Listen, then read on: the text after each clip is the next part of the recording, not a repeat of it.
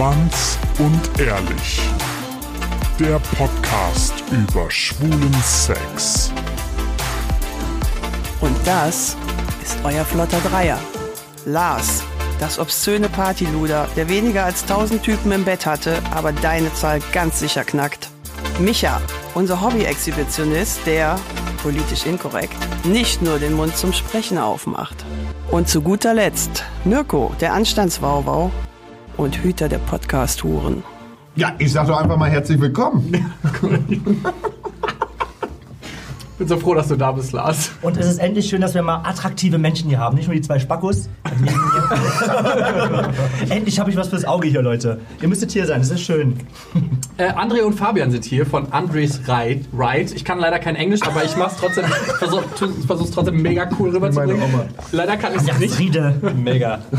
ähm, André und Fabian sind hier und ich habe mal ein bisschen was zu euch recherchiert. Am 1. November 2015 habt ihr angefangen mit eurer Aktion Andres Ride. Ich muss es heute auch noch 15 Mal aussprechen, habe ich keinen Bock drauf. Jetzt war es schon gut. Ähm, Ja, war gut. Ihr setzt euch gegen Stigmatisierung von HIV-Positiven ein, sammelt Spenden mit dem Rennrad und äh, spendet die dann an Präventionsprojekte. Und ihr seid sogar ausgezeichnet worden als Menschen des Respekts. Und äh, jetzt dürft ihr bei uns in diesem wunderschönen Darkroom sitzen. Herzlich willkommen bei Schwanz und Ehrlich. Hallo André und hallo Vielen Fabian. Dank. Ja, Wir vielen Dank für die. Einladung. Jetzt hört sich tatsächlich an, als wären Leute hier. Auch nur Ja, die ihr. 50 im Publikum da vorne. Okay, ich muss aufhören zu essen. Das hast du sehr gut recherchiert. recherchiert. Recherchiert, ja. Ich wollte euch eigentlich fragen, warum haben wir euch eingeladen? Du wolltest uns fragen, warum ihr euch. Äh, das ist auch mal geil. äh, ich glaube, ihr habt uns eingeladen, weil wir ähm, erstens mal offen über das Thema HIV reden, Sehr gut. Erster Punkt. weil wir das schon einige Zeit machen. Und weil das ähm, gerade zum schwulen ähm, Sex-Podcast das Must-Have ist, ne? Also, Ihr seid unser Must-have, Must-Have. danke, danke dafür. Nein, einer von euch ist HIV-positiv und einer von euch ist HIV-negativ. Ja. Und das ist tatsächlich, was quasi direkt live aus unserer Community ja kommt, dass äh, viele mit HIV Positivität, ich scheiße, jetzt habe ich schon wieder gesagt, obwohl ich es nicht sagen wollte. Äh, also das Schönste ist ja, wenn du sagst, Menschen, die mit HIV leben. okay, guck mal, dann habe ich schon was gelernt Politisch heute. korrekt, ja. Menschen, die mit HIV leben, dann kann ich schon mal nichts mehr falsch machen. Wie waren denn eure Tage direkt, nachdem ihr ähm, das erfahren habt? Also vor allen Dingen erstmal für dich, André. Ja, also das beantwortet auch die Frage, wer derjenige ist, der HIV-positiv ist. Das bin ich. Die Tage waren scheiße. Ähm, es ist eine sehr schwierige Situation für mich damals gewesen. Und wir haben, also du machst dir natürlich immer Gedanken, wie kann ich mich vor HIV schützen? Und das ist mir auch über mehrere Jahre, lange Jahre gut gelungen. Und wenn das dann eben dann doch passiert, dann denkst du dir irgendwie so scheiße. Also man ärgert sich unglaublich über sich selbst und man weiß auch nicht so richtig, was es bedeutet, weil man dann erst feststellt, ich habe mir eigentlich nie Gedanken darüber gemacht, wie es wohl wäre, HIV-positiv zu sein, weil du machst natürlich immer nur Gedanken darüber, wie du dich davor schützt, aber nicht, wie es ist, damit zu leben. Besonders wenn du keinen kennst, offen, der damit umgeht und mit dem man vielleicht darüber so gesprochen hat. Ähm, ja, und dann war natürlich so die Frage, was passiert jetzt mit unserer Beziehung? Ähm, da kann Fabi vielleicht noch was dazu sagen. Offensichtlich sind wir jetzt hier, ähm, um das aufzulösen. Das, das wäre meine Frage gewesen. Ich finde es nämlich ähm, mega interessant. Ich wusste gar nicht, dass ihr vorher schon zusammen wart. Und wie lange wart ihr vorher schon zusammen? Ja. Ach so. Vier Jahre müssen das sein. Ja, das 2015. Ach, so lange schon tatsächlich. Ja, Ja. ja, ja. Und was hast du dann in dem Moment gedacht, als du das erfahren hast, Fabian? Scheiße, bald stirbt er. Also das, ich, äh, es war echt schlimm. Ich war, ähm, kam aus einem Auslandsaufenthalt wieder und da hat er mich mit einer Rose am Flughafen abgeholt. Das war total süß und ähm, da wusste ich noch nicht, dass wir in einer halben Stunde ähm, sozusagen Tränen verschmiert auf dem Sofa liegen. Und ähm, als er mir das gesagt hat, habe ich wirklich gedacht, so die Welt geht gleich unter für mich und also die hat auf jeden Fall angehalten für mich, so meine Welt. Und ähm, habe mir wirklich Gedanken gemacht, wie können wir irgendwie die nächsten paar Jahre noch gemeinsam verbringen, bevor er dann stirbt. Und ich habe mich eigentlich als relativ aufgeklärt empfunden und das ist, das ist total lächerlich, wenn ich mir das jetzt überlege, wie ich damals so reagiert habe und was meine Ängste waren, weil ich hätte viel sachlicher mit der Sache umgehen können, als als ich damals damit umgegangen bin, das wirklich, ähm, da hätte Wissen schon gut geholfen. Und deswegen bin ich eigentlich ganz froh, dass ich jetzt mehr weiß und deswegen finde ich es auch cool, dass wir jetzt hier darüber sprechen, weil ich glaube, es würde viel Anspannung aus dem Thema nehmen, wenn einfach mehr Leute darüber wissen. Und das hätte mir damals echt schon viel geholfen, weil ich wirklich es war echt damals, ich habe viele Monate und Tage gebraucht, das irgendwie zu verarbeiten, bis ich jetzt so hier sitze ähm, und ähm, darüber so offen sprechen kann. Und dass es auch einfach in der Beziehung einfach was war, was da ist, aber was jetzt irgendwie nicht mehr zwischen uns steht. Und ja. Also das ist ein quasi ein sehr emotional aufgeladenes Thema ja zu dem Zeitpunkt gewesen für euch. Ähm, mega, wie, ja. Wie war das denn, als du quasi das erfahren hast? Wie war das für dich? Du hast es ja von irgendwem bekommen. Hast du quasi der Person die Schuld gegeben oder hast du dir die Schuld gegeben? Also, weißt, weißt du überhaupt, von wem du es bekommen hast? Oder so. Ja, ich weiß, von wem ich das bekommen habe, weil, äh, wie es rauskam, sage ich jetzt mal, äh, war, dass derjenige mir gesagt hat, äh, ich habe einen Bluttest gemacht bei meinem Hausarzt und der hat gesagt, ich bin HIV-positiv. Ähm, und der hatte davor schon ein paar gesundheitliche Probleme, also so eine Art wie Grippe und so. Das habe ich damals nicht verbunden. Ja, irgendwie denkst du ja nichts dabei.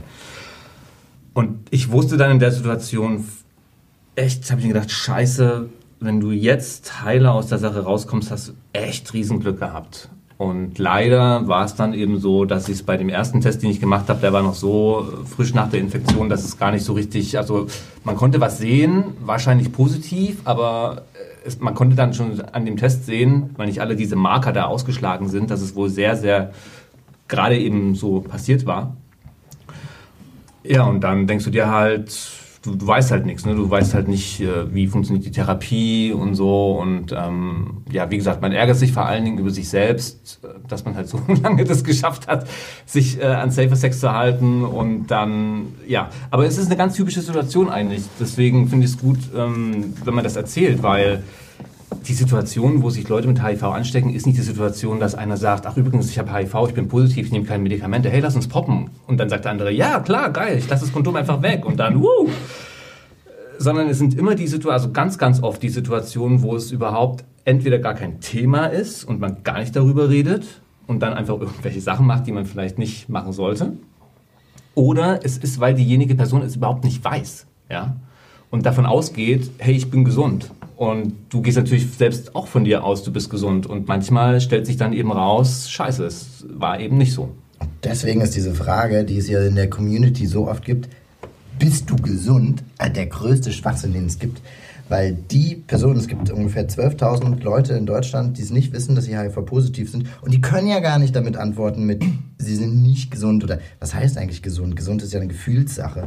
Ja, selbst wenn. Also ich meine, es ist doch keiner hat doch jemals in einem Chat gefragt, bist du gesund? Und dann sagt der andere, ah, ach so, naja gut, ich habe da gerade so einen Ausfluss am Penis und ähm, Kratzen im Hals und ein bisschen fiebrig und schlapp fühle ich mich auch. Also ja, vielleicht treffen wir uns dann besser nicht ist ja, also was soll das, ja? Zumal muss ich sagen, ich habe die Erfahrung gemacht, die Frage kam immer viel zu spät. Also wenn ich mit jemandem Sex hatte, ungeschützt, was, Ja. wo ich bin, ich bin kein ungeschützt, aber es ist, schon, es ist schon oft genug passiert, dass ich einfach ungeschützt Sex hatte und die Frage kommt dann irgendwie eine Stunde später, sag mal, du bist du eigentlich gesund? Ja, sorry, jetzt ist es auch zu spät. Ja. Also warum fragst du nicht vorher? Das, ist mir so. auch schon passiert. Dann denke ich mir Ja. immer, ah, du bist ja ein Herzchen. Ganz genau, ja. Und dann, dann, im zweiten Gedanken denke ich mir immer, gut für dich, dass du an mich geraten bist. Weil ich bin im Gegensatz zu vielen anderen, mit denen du jetzt einfach so gepoppt hättest, ein sehr, sehr sicherer Sexpartner.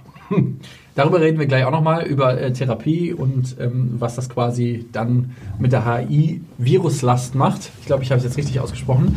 Jetzt sagen wir mal, wir drehen die Geschichte mal ein paar Minuten weiter. Ihr habt es irgendwann, vermute dass deine Eltern, weil du gehst ja sehr offen mit, mit um mit dem Thema, dass deine Eltern das erfahren haben. Was haben die eigentlich gesagt? Das war die typische Reaktion.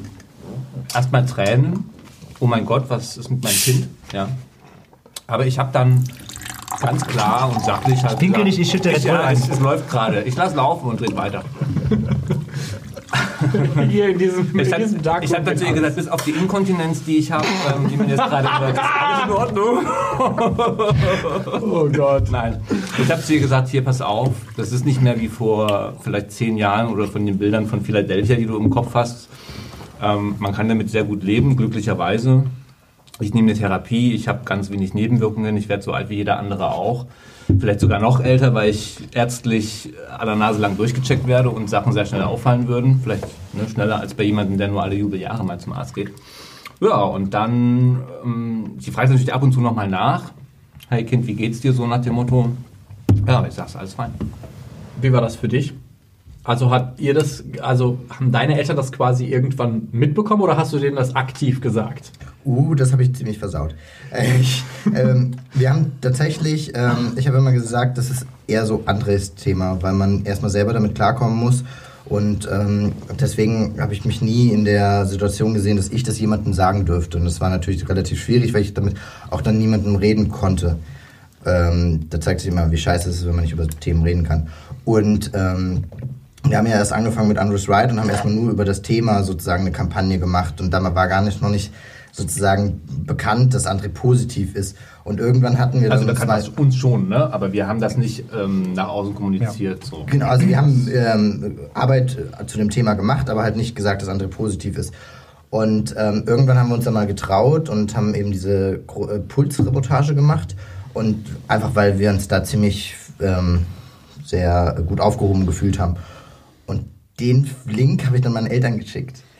Und so haben sie es erfahren und das war keine gute Sache, weil, ähm, weil das, das, man muss, oh, ja, das, das, ist, das, das bereue ich auch eigentlich immer noch. Aber das ist halt wirklich, man immer, jeden, jedem, dem man das sagt, muss man erstmal aufklären. Und das ist auch das Schwierige, wo dann auch sozusagen alle Betroffenen dann da, ähm, damit zu tun haben. Sie, sie kriegen sozusagen nicht Hilfe dadurch, sondern sie müssen erstmal den anderen aufklären, was es heißt, heute positiv zu sein. Und das, das ist halt eigentlich ziemlich blöd für alle, die davon ähm, betroffen sind, dass sie da sozusagen erst nochmal Aufklärungsarbeit leisten müssen, obwohl sie es vielleicht selber noch nicht so verarbeitet haben. Und das musste ich dann natürlich bei meinen Eltern auch erstmal sagen, hey, wie sieht's denn eigentlich heute aus? Ist es nämlich, weil die Bilder sind, die haben wir alle noch im Kopf, wie HIV von damals, ja, die ausgemergelten Leute und das ist echt, Gott sei Dank ist es halt eben nicht mehr so. Und ähm, ja, so haben es meine Eltern erfahren. Ich wünschte, ich könnte es ändern, kann es aber nicht. Ja, das ist, glaube ich, einfach ein Riesenproblem, dass viele sich einfach auch für super aufgeklärt halten durch das bisschen, was man zum Beispiel auch nur in der Schule bekommt, was einfach nur lächerlich ist, wenn man da mal wirklich drüber nachdenkt.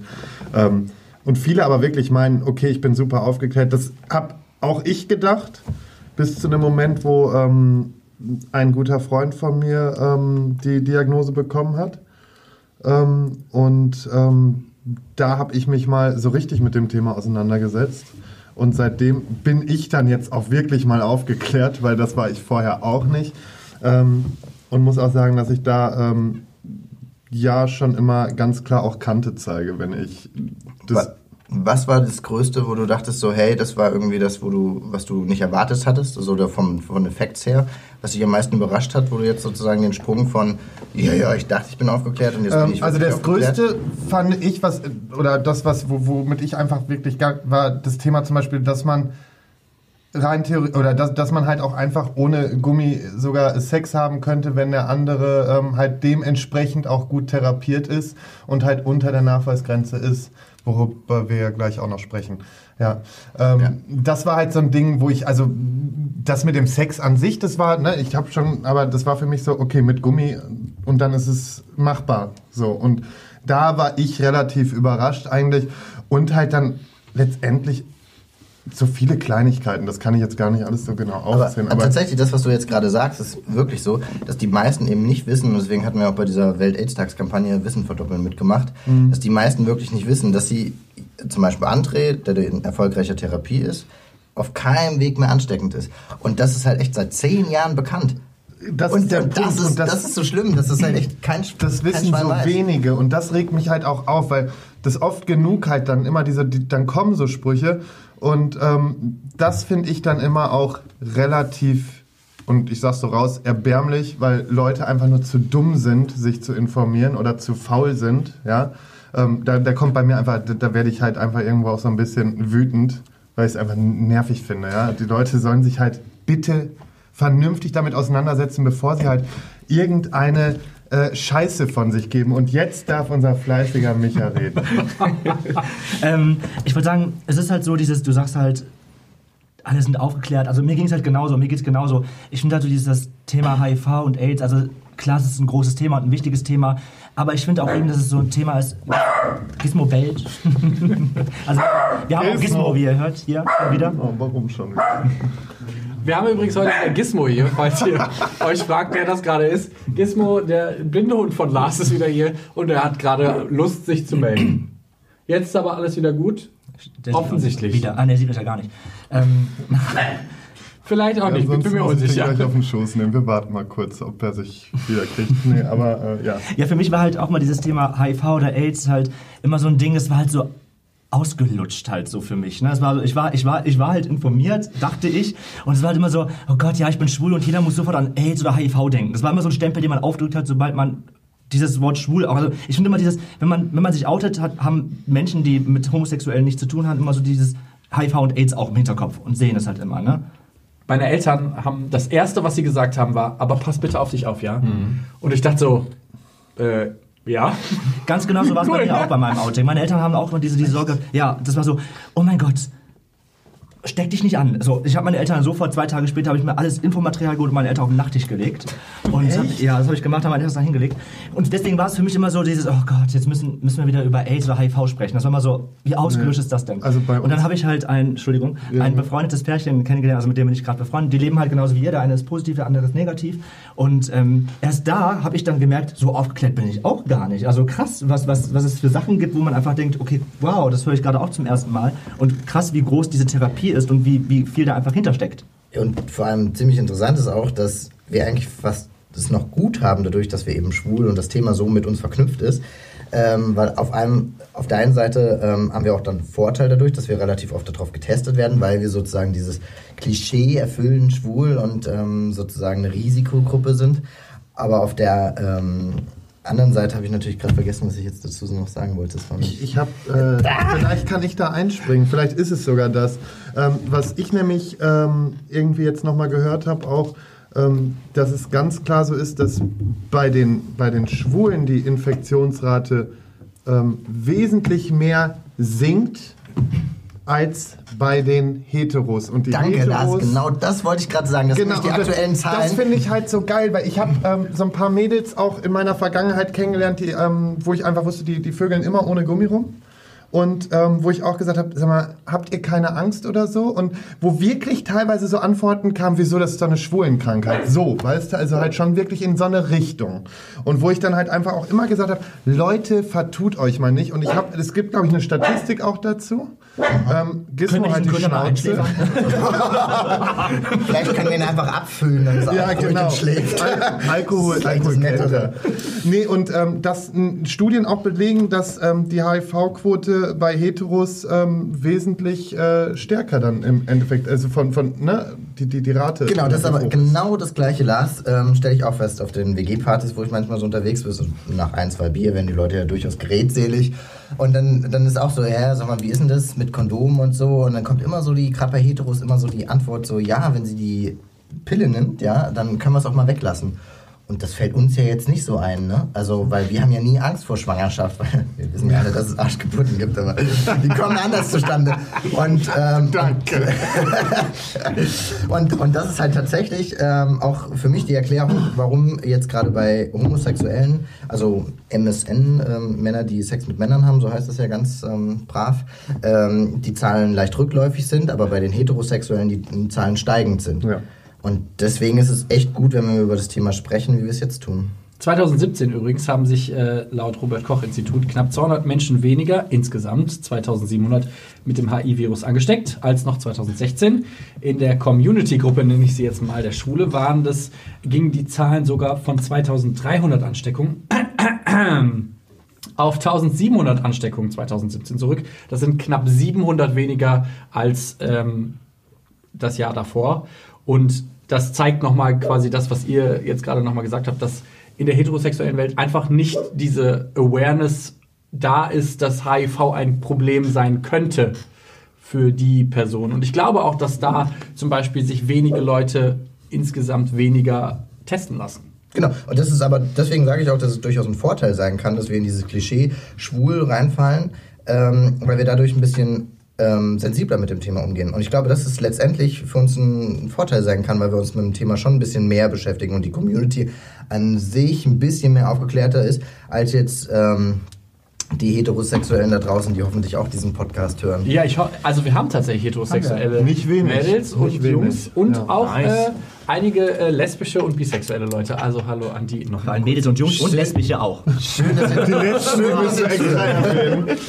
Ähm, woran glaubt ihr, liegt das, dass das tatsächlich bei uns Schwulen, sage ich jetzt mal in Anführungszeichen, äh, rückläufig geworden ist? Liegt es daran, dass wir einfach mehr Testmöglichkeiten haben, dass wir die Möglichkeit haben, äh, zugänglicher an Schutzmöglichkeiten zu kommen? Also das, ich denke, das sind ähm, verschiedene Themen. Ich glaube, André wird auch noch dazu sagen, so wie er nickt. Aber ähm, man muss natürlich auch sagen, dass es jetzt eine guten, gute Entwicklung gibt. Einmal mit dem Heimtest, der nochmal ein zusätzlicher Aspekt ähm, ist, dass man sich einfach mal irgendwie in der Zeit vom Abendessen machen testen kann.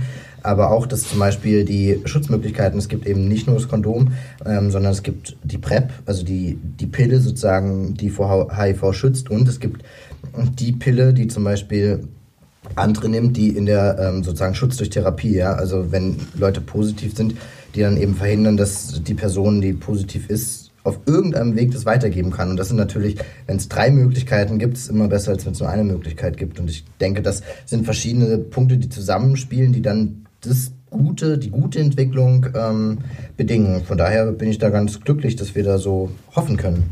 Ich glaube das auch. Und ich, da würde ich noch gerne einwerfen zu dem Thema. Es geht ja dann, also uns wird manchmal vorgeworfen, hey, wir würden das Thema jetzt total verharmlosen, so nach dem Motto, das ist ja voll cool, halt positiv zu sein, weil das ist ja gar kein Problem, das lässt sich ja alles managen. Also ich glaube, bei dem, was ich am Anfang gesagt habe, wurde schon deutlich, dass das für jeden ganz oft eine Zäsur im Leben ist. Es gibt so ein davor und danach. Niemand ist gerne HIV-positiv. Und ganz besonders finde ich wichtig, jemand, der selbst HIV-positiv ist, ist in der, in der Regel tut der Tod und Teufel, um zu vermeiden, dass jemand anders es bekommt, weil er nämlich genau weiß, wie es sich anfühlt, HIV-positiv zu, zu werden oder zu sein. Ähm, Zu werden und sein. ich glaube, also den Punkt, den ich noch machen wollte, ich denke nicht, dass wir in dem Zusammenhang eine große Sorglosigkeit erleben mit dem Thema Safer Sex, weil das wird ja auch im Zuge der anderen sexuell übertragbaren Infektionen wie Tripper und Syphilis, die ja steigen seit schon mehreren Jahren. Da wird ja dann oft gesagt, ja, das ist jetzt wegen der Nachlässigkeit, weil keiner mehr so richtig irgendwie HIV ist so kein Thema und so. Ich glaube, gerade die Zahlen, die zeigen, dass die HIV-Infektionsraten bei äh, Männern, die Sex mit Männern haben, nicht mehr steigen, ist ein ganz deutlicher Beleg dafür, dass das nicht der Fall ist. Wir haben, ich glaube nicht, dass wir ein Problem haben generell mit viel Bareback-Sex, wo Leute sich komplett ungeschützt lassen. Äh, sondern ich glaube einfach, Leute haben mehr Sex. Seit 2009 gehen die Zahlen nach oben und Grinder und so weiter. Ja, das, du kommst leichter an schneller wechselnde Partner und so eine Syphilis und ein Tripper.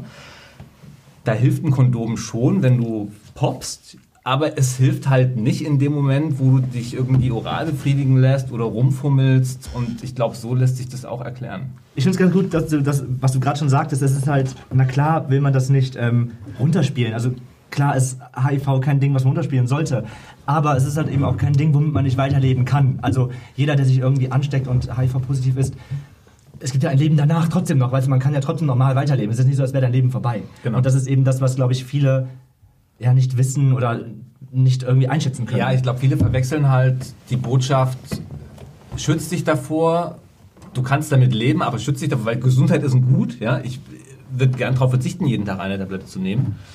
Ähm, und dass das nicht gleichbedeutend ist mit, hey, äh, kümmere dich nicht darum und scheißegal, was passiert. Also, Und das, jetzt vielleicht dem Lars ähm, noch ein bisschen ins Wort, weil er sich so brav gemeldet hat, aber ich bin ja nicht so brav. Ähm, und das ist halt genau der, der, die Krux, dass es so schwierig ist. Früher war es halt echt so einfach, HIV und AIDS gleich tot. Und jetzt kannst du halt echt so einen halben Roman auf das Plakat schreiben. Und das, das macht halt die Aufklärung heutzutage so schwierig, weil man jetzt eben sagen kann, okay, du sollst dich davor schützen und es ist wichtig, es nicht zu bekommen. Aber wenn du sozusagen in der Situation bist, dass die HIV positiv ist, gibt es Mittel und Wege, wie du ein gutes und vernünftiges Leben danach weiterführen kannst. Und ähm, gerade das eben, wenn du vernünftig damit umgehst und auch mit diese Stigmatisierung ähm, in den Griff bekommst, dass dein Leben normal weitergehen kann. Und das sind halt echt so schwierige Sachen. Bring das mal auf ein Plakat. Also das kannst du eigentlich vergessen. Und deswegen ist es halt so, die Aufklärung echt so ein bisschen schwieriger und ich glaube, deswegen lässt die auch so ein bisschen nach, weil man jetzt irgendwie komplexere Botschaften vermitteln muss. Und jetzt gebe ich das Wort gerne an den Lars, der sich so brav meldet und mich böse anguckt. Nein, ich wollte eigentlich nur sagen, dass ich das halt ähm, früher wirklich so hatte, als ich wirklich sehr unaufgeklärt war, ähm, wo ich immer gesagt habe, äh, wenn, wenn mir das passiert, dann gehört die nächste Brücke mir. Also definitiv. Das war für mich immer so, wo ich gesagt habe, ich möchte das, also ich möchte nicht damit leben und ich kann damit nicht leben. Und ähm, mittlerweile, dadurch, dass ich mich ja nun mal auch informiert habe und damit auch viel auseinandergesetzt habe, gerade auch durch diesen Freund von mir, und da bin ich wirklich ab der ersten Stunde im Endeffekt damals irgendwo so mit dabei gewesen. Ähm, da war es halt auch so, dass ich dann einfach gemerkt habe für mich, okay, ähm, es, ich möchte es auf keinen Fall, klar, das, ne, Gesundheit, wie du schon sagst, ist ein, ein hohes Gut, es ist das, das höchste Gut letztendlich, was wir haben. Ähm, aber ich weiß zumindest jetzt, dass ich damit leben kann oder könnte. Ja? Und das ist halt für mich das Wichtige auch. Kommen wir jetzt von dem ideologischen Teil dieser Krankheit, sage ich mal, zu einem etwas technische, technische, zu einem technischeren Teil dieser Krankheit. Viele unserer Zuhörer haben sich gefragt, wie funktioniert eigentlich so eine Therapie? Also was ist dann tatsächlich das, was du täglich machen musst oder was du machen musst, wenn du zum Arzt gehst oder so, um dann unter Nachweis quasi zu sein? Boah, das ist super komplex. André, könntest du das mal kurz in der, Ja, ich hab in der zu Hause- unter einer halben Stunde schildern? Ein sehr komplexes System aus Seilzügen und Flaschenzügen. Damit fängt es an. Ähm, nein. Es ist tatsächlich Das so. ist das Schlafzimmer. Aus dem muss ich mich befreien jeden Morgen, wenn ich aufstehen möchte. Aber das liegt dann an was anderem, oder? Zum Glück ist Wir es. kuscheln einfach zu gerne. Ach so. Echt? Wann kann ich noch mal kommen? Also in meinem Fall ist es so, ich habe so eine ein One, One Pill a Day Regime, also so eine Eintagespille, die ich nehme abends. Da sind drei Wirkstoffe drin. Die werden variiert, also man braucht drei Wirkstoffe, weil die an verschiedenen ähm, sag mal, Reproduktionszyklen dieses Virus ansetzen und dafür sorgen, dass sich das Virus eben nicht vermehren kann. Ich werde hier nachgeäfft, das ist eine Frechheit. Von meinem eigenen Partner. Wenn man so, ach, Ja, der hat sich aber kann ich hier bleiben bei euch? Was macht ihr heute Abend? Micha und, gehen gleich und, noch äh, weg. Die, die beiden haben sich gefunden. Die beiden haben sich wirklich gefunden, deswegen die werden hier. zusammensetzen dürfen. So, drei Wirkstoffe, ne, hatte ich gesagt. Genau, drei Wirkstoffe. Genau, die nehme ich jeden Tag. Die wird von der Krankenkasse bezahlt. Das ist ja eine chronische Infektion. Und ich gehe alle Vierteljahre mal zum Arzt. Der schaut danach, ob A, diese, wie hoch die Viruslast ist, also ob sie nach wie vor nicht nachweisbar ist. Und gleichzeitig wird halt geschaut, wie sind die Leberwerte, Nierenwerte. Die machen da auch ein Blutbild mit. Ich kriege ähm, standardmäßig auch andere STIs, wie Syphilis zum Beispiel einmal im Jahr standardmäßig so kontrolliert, was ich echt cool finde. Und damit ist André wesentlich besser überwacht als ich. Ja. Also damit wird er, also nicht, dass er eh jetzt schon viel jünger aussieht, als er alt ist, aber ich glaube, damit wird er auch nochmal zehn Jahre älter als ich. Einfach weil er wirklich alle Vierteljahr echt alles durchgecheckt wird. Das ist jetzt in meinem Fall so. Mir hat auf jeden Fall geholfen, dass ich sehr früh diagnostiziert wurde. Wenn du salopp gesagt, äh, salopp gesagt jahrelang mit HIV rumläufst, dann kann es passieren, dass es wesentlich schwieriger wird, das zu therapieren. Und dann Okay. kann, und wenn du Pech hast und irgendwie einen resistenten Virus dir eingefangen hast, ja, weil du das von jemandem hast, der nicht gut therapiert wurde, dann kann es auch komplizierter werden. Aber es gibt äh, eine ganze Fülle von Wirkstoffen heutzutage. Okay. Jetzt wäre meine Frage noch, ich kenne quasi einen Kumpel, der ähm, hat auch einen Partner, der HIV-positiv ist. Der geht immer direkt mit zum Arzt. Ist das tatsächlich notwendig? Das ist mega. Also mich hat es echt, ähm, und dann muss ich vielleicht so ein bisschen nochmal dann, als André positiv wurde und so, er ist, saß sofort bei diesen ganzen Fachärzten und wurde super aufgeklärt. Und ich als Partner ähm, habe dann noch irgendwie so, irgendwie, weiß nicht, irgendwie ein bisschen im Stau gestanden. Und ähm, mir, bei mir kam erst der Durchbruch, als es gab so einen Partnerabend in der Uniklinik in Frankfurt. Und da wurde ich wirklich mal so richtig krass fachlich aufgeklärt. Und das hat mir richtig gut geholfen. Von daher kann ich echt nur empfehlen, wenn euer Partner ähm, HIV-positiv wurde oder so, geht mit. Es ist irgendwie was, was man zusammen super durchstehen kann und was auch, wenn man das gut anpackt, eine Beziehung auf so eine neue Ebene, also eine tiefe Ebene, weil man irgendwie ein ernstes Thema zusammen bewältigen muss. Ähm, Ich zeig mir deine Akte, du zeigst mir meine Akte. ja, jetzt sind wir ja bei der NSA. Nein, ähm, also ich finde es super, wenn man das zusammen macht, weil ähm, ich weiß nicht, das irgendwie hilft auch, weil dann beide so einen selben Wissensstand haben und ähm, dann kann man sich, was gibt's Romantisches, als sich zusammen auf SDIS testen lassen, oder? Ich finde es auch total schön. Ich krieg richtig Herzrasen. Aber notwendig, es ist sinnvoll, aber notwendig im Sinne von, ähm, der muss da jetzt jede Vierteljahre einen HIV-Test machen, weil er mit mir ähm, regelmäßig Sex hat, ähm, muss er nicht, weil solange ich unter der Nachweisgrenze bin, gibt es überhaupt keinen Und, Grund. und da haben ja auch echt viele Leute Sex gehabt für die Wissenschaft und denen bin ich wirklich dankbar. Ich hoffe, sie hatten sehr viel Spaß dabei. Aber es gibt ja wirklich, das ist, ähm, das hatte ich eben schon mal angerissen, so seit äh, zehn Jahren ist ja bekannt, da gab es damals die Partnerstudie und dann die Partnerstudie 2, wo halt echt sau viele Leute miteinander Sex haben und geguckt wurde, ja, ist denn diese Schutz durch Therapie wirklich wirksam? Und es gab keinen einzigen Fall, wo Leute mit dem gleichen Virus positiv wurde wie der Partner. Es gab natürlich Leute, die positiv wurden, aber die haben es nicht aus der Beziehung. Und ähm, deswegen ist es halt wirklich so zweifelsfest bewiesen, dass da, dass da keine, ähm, keine Möglichkeit gibt. Und und das ist halt echt gut für so eine Beziehung, weil eine Beziehung baut ja auch auf Sexualität auf und äh, da gibt es halt schon so ein bisschen. Da muss man erstmal wieder den Weg finden, so auf eine freie Sexualität wieder zurückzukommen, weil man dann echt plötzlich so Angst hat. So, hey, das hat bei mir angefangen mit, kann ich jetzt aus einem Glas mit ihm trinken? Also so dumme Fragen habe ich mir gestellt. Und, ähm, und das, wenn, man, wenn ich mir schon die Frage stelle, ob ich mit ihm aus einem Glas trinken kann, da komme ich überhaupt nicht auf die Idee, Sex mit ihm zu haben. Und das ist aber, ja, da, also unsere Beziehung baut ja schon darauf auf. Und und deswegen ist es echt so wichtig, dass man da wirklich sich dann so, so ein bisschen auf diese Fakten verlassen kann. Und deswegen finde ich das so beruhigend, dass, dass es so zweifelsfrei äh, nachgewiesen ist, dass man sich da nicht anstecken kann, weil das auch echt hilft, so ein bisschen wieder aufeinander in der Sexualität wieder ein bisschen freier zu werden und zu sagen, okay, ähm, das kann wieder zur Normalität in der Beziehung führen. Das ist echt so wichtig und hat mir damals sehr geholfen.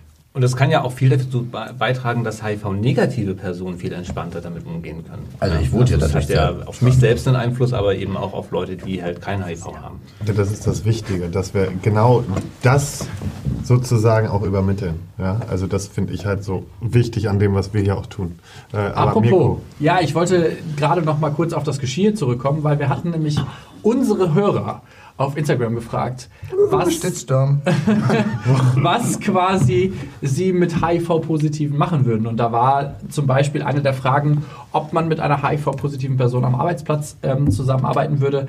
Grundsätzlich war da die überwiegende Mehrheit auf jeden Fall, genauso wie vom gleichen Geschirr essen. Natürlich gab es irgendwie so ein, zwei Leute, die da trotzdem Angst vor hatten, aber wo es dann wirklich plötzlich zu ich sag mal, oder glaube, dass es Angstzustände sind, war dann bei Frage Nummer drei, wo dann das erste Mal kam, ey, würdet ihr mit einer HIV-positiven Person Kondom, also mit Kondom Sex haben? Und da war dann so, da war dann das plötzlich 2080. Da war dann nicht mehr so 4% zu 95, äh, zu 96%, sondern da war 20% zu 80%. Ja, und da. Jetzt, melden, wollen was jetzt sagen. melden sich alle, aber dadurch, dass ich die eine erotischste Stimme habe, nein, nein, nein, nein, wir müssen den Birk oder echt mal in Schutz nehmen. Wir haben ihn auf die Idee gebracht zu sagen, hey, ähm, diese Fragen waren ja nicht aus der Welt gegriffen, sondern das war ähm, eine Umfrage von der BZGA, Bu- Bundeszentrale für gesund, eine ge, gesunde, Gesundheitliche Aufklärung. Danke, Jungs. So, und ähm, genau die Fragen wurden den ähm, Leuten gestellt und ähm, das war echt schockierend, diese Umfrage, weil halt wirklich nur ähm, 10% für, was hätten sie gemacht? 10% für? Ich weiß nicht, ob das Küssen war oder, also es ging immer weiter nach unten, würden sie mit der Person, würden sie einen Kuss austauschen, in Liebe würden sie mit der Person schlafen und Genau. immer weiter ging es nach Und da, die hat einfach gezeigt, wie krass schlechtes Wissen unter der Allgemeinbevölkerung ähm, verbreitet ist. Und deswegen ist eigentlich ganz cool, weil die Community da schon ein bisschen besser aufge... Also, liebe Hörer, ihr seid sehr gut aufgeklärt. Ganz gut aufgeklärt. Oh, es geht noch besser. Moment, Es geht noch besser, genau. Ich muss Aber sagen, es sind so solche Deppen dabei gewesen, sorry. Aber ich Ja. habe mich so drüber aufgeregt. Also wie. Ich weiß, dass die Szene, also die Szene ist ätzend, äh, total ätzend. Wir sind so oberflächlich und so Ja, sorry. Mobbing-Wichser einfach. Das ist so, das schneiden wir auch nicht raus, bleibt so drin. ich habe mich so drüber aufgeregt, dieses, ich möchte nicht mit einem HIV-Positiven an einem Arbeitsplatz Ich arbeiten. Dann sterbe, kotzen. geh sterben, ehrlich. Und was sind, was sind das für Menschen? Das ist doch asozial. Ja, Moment, Moment, aber ich, jetzt muss ich auch mal diese ähm, Leute, die das abgestimmt haben, und wir wissen, wer das ist. Ähm, ich muss sie aber auch mal, nee, ich Adressen aber sind auch. Schutz stellen. Ich habe ich hab damals, wenn ich so an, meine, ähm, an mein 17-jähriges Ich denke, da wusste ich, ich komme komm ja vom Land. Und ne, wo man so neben einer Kuh wohnt. Und ähm, da wusste ich auch, da hat mir irgendein Freund erzählt, so hey, pass auf, bei dem, der ist pur, hat AIDS. Und da habe ich echt, als er mich angeschrieben hat, habe ich gesagt, nee, also ich habe nicht geantwortet.